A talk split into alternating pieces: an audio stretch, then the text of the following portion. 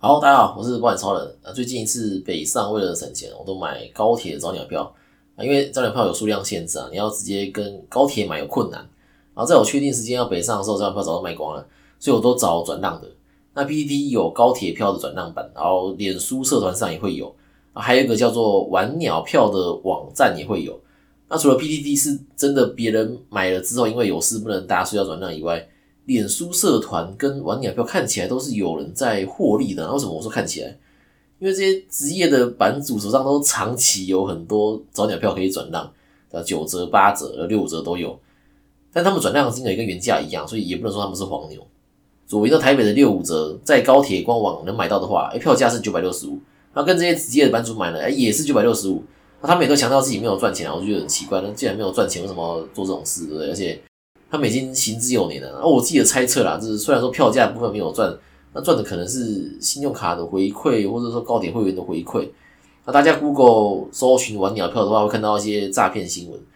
我自己目前在玩鸟票的网站上是没有遇过啊，不过的确有些卖家卖的票看起来就怪怪的，这尤其是六五折的票，因为最便宜，所以六五折的票只会出现在离峰时段的站站停的班次。那离峰时段很明显就是一大早的第一班跟最末班嘛。那站站停就是它每站都停，那行车时间也最长。这种站站停的班次啊，从台北到左营要两个小时，对，所以站站停的班次也是比较少人会搭的班次。直达车因为行车时间最短啊，也最多人搭。在台北到左营的话，中间它只有停了板桥、台中。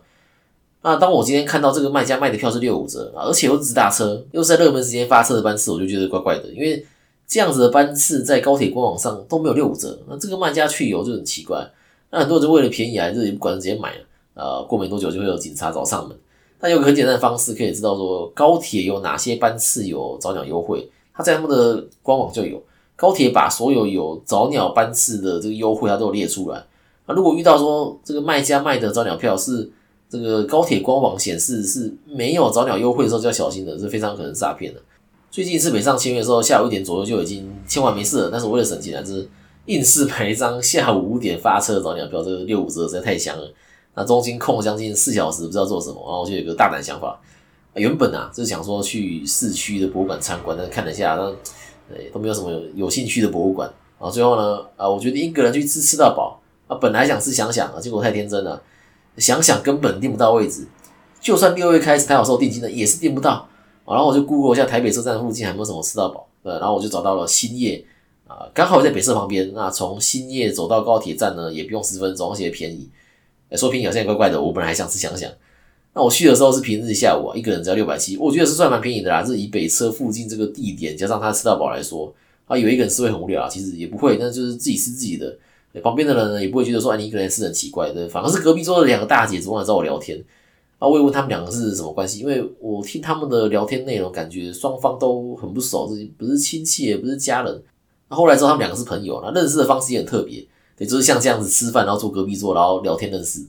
那一开始我想说，他们是不是也是做可能业务性质的工作，就才会这么轻松自然的跟陌生人搭话啊？一个已经退休了，一个在当英文老师啊。那这个时候呢，哎，我就嗅到了这个成交的机会。那当然不是说一开始要成交什么多大单啊，这信任是慢慢建立的嘛。那尤其是这种呃完全不认识的陌生人，是要花时间培养的。那通常啊，我会从车险开始，然后慢慢做服务，然后再一步一步跟他谈这个储蓄险啊、医疗险啊这样子。啊，知道真的花时间了。那如果我当下我就在聊这个的话，那我应该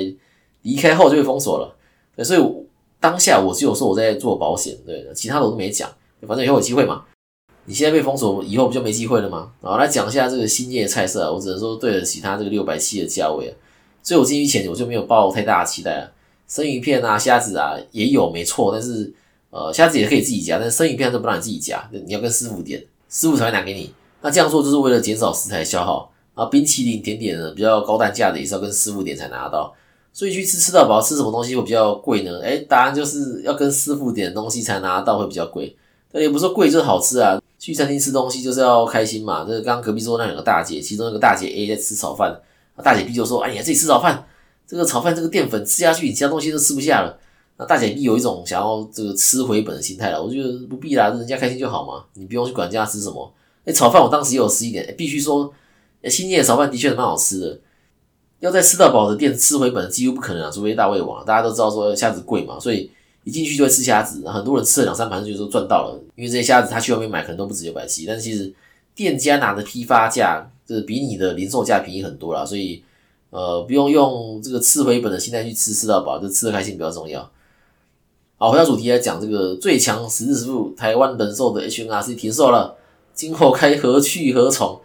啊？台湾人寿这张 HNRC 我在节目中真不知道推荐了几次啊。那越热门的商品啊，通常是越快停售了。这个之前在防疫险也有讲过。这 HNRC 这个商品当初在推出的时候，它就会有设定一个它要收的量嘛。那台湾人寿呢，它当然希望说大家来买这个商品，但它同时也设定它最多人接受的量。越多人投保这张商品的话，的确是可以收到更多的保费，诶，这对保险公司来说是好事。但同时，保险公司也承受了更多风险，所以每项保险商品在推出的时候，它都会设定一个目标量，达到这个量呢，它就停售。那去年的防险的保险公司也是说啊，这个超出位纳量，那当然是其中一个原因呐。那另一个原因就是知道说防险是稳赔的嘛，那保险公司当然就想尽办法不让大家投保。那关于防险呢，可以去听第十九集跟第二十一集。啊，回到前面讲，现在去 NRC 停掉了，第一家就可以先规划全球人寿的，而且全球人寿的主约可以用寿险保二十万就出单。之前台湾人寿要用寿险保三十万当主约，卖一阵子都卖习惯了，现在突然觉得说，哇，全球人寿可以用寿险保二十万当主约，太佛心了吧？大家都已经忘了说，以前可以用寿险十万当主约这件事。那第一家选全球人寿没问题了，那第二家有的人可能会选中国人寿，或是选宏泰人寿，或是远雄人寿。宏泰人寿之前也有说过，申请理赔的时候可能比较容易被调病例。之前提到跟我投保医疗险的暴皮仔，就是规划宏泰加台湾人寿。那台湾人寿这边没什么问题啊，他就直接理赔了。那宏泰呢？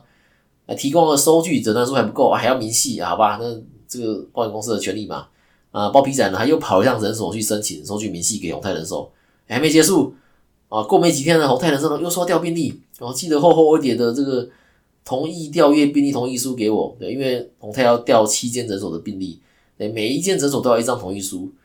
而且宏泰要调病历的这七间诊所，并没有包皮仔去割包皮的诊所，意思是除了帮包皮仔割包皮的诊所以外，呃，只要有记录的哦，一遇到病例，那理赔称这个为全少。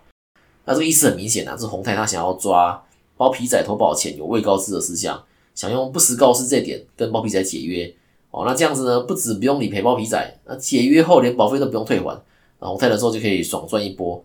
那这个时候包皮仔当然可以选择拒签这个调阅病例同意书，诶，但从泰的时候也不会理赔这次的门诊手术割包皮的费用。啊这个头已经洗下去的包皮仔呢，最后还是签了。那拿到调阅病历同意书的洪泰呢，就开始向这个诊所要病历，而且洪泰是呃派人亲自到各诊所要病历。哇，洪泰做这个事倒是特别认真的。又过了一个月，洪泰这边呢什么都没调到，或者是说调到的病例不足以说包皮仔有该告知却没告知的事项啊，像感冒啊、流鼻水、洗牙这些，呃，虽然都有就医记录没错啊，但并不影响保险公司对风险的评估。简单来说，就是客户这边有感冒、流鼻水、洗牙这件事情，并不会让客户变成次标的，最后宏泰还是赔了。那之前有个新闻是宏泰人寿不甩医嘱的，单方面认为说客户不需要住院，所以不理赔。那在我看来呢，宏泰是还是会理赔啦，只是你要多靠他几拳，他才会乖乖理赔。另外，中国人寿的商品呢也是不错，那之后大家应该会慢慢发现了，然后会在脸书社团或是各大保险的论坛会看到有人开始在慢慢推这个中国人寿的医疗险。但是中国人寿跟同泰人寿也有相同问题，而且是有过之无不及。我自己就遇过，那中国人寿觉得客户的签名有问题，他没有通过我，他自己跑去跟客户联络，他拿着那个药保书到客户家中跟客户确认签名。对业务来说很伤啊，那客户也觉得说，哎，业务怎么没有处理好，然后让公司直接到家里来确认签名。有跟我投保的听众都知道说，哎，我一定都是亲见亲签嘛。那我就觉得说，你中国人寿这样子搞客户、搞业务，我之后怎么放心把客户交到你中国人寿手里？那从这件之后呢，我就比较少在销售中国人寿的保单。那除非是客户主动说要啦，不然我不会主动去推。那团队伙伴呢，又遇到中国人寿不合法的事情，保单已经成立五年，好，那要申请理赔，被调病例。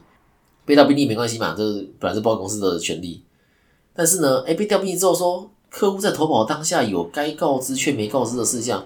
所以中国人寿单方面要解约。但这个时候保单已经成立五年了，那就算投保当时真的有应告知却未告知的事项，也已经不能再用这个理由跟客户解约。对，因为保险法六十四条有写，保险公司知道客户有该告知却没告知的事项的话呢，可以解约。但是保单成立经过两年，就算保险公司知道，哎，也不能跟客户解约。那刚说这张保单已经成立五年了嘛？哎，但是中国人寿还是单方面的跟客户解约啊，当然也没有退保费。中国人寿算是明知故犯啊，还在等业务用保险法六十四条跟他谈。对，只要客户或业务讲出保险法六十四条这关键字，哎，保单就不会被解约。那要是客户跟业务都不知道呢，也说不出来呢，那中国人寿就爽赚这五年的保费。那以目前情况来看呢，这之后投保中国人寿的医疗险会变多。那以商品面来看，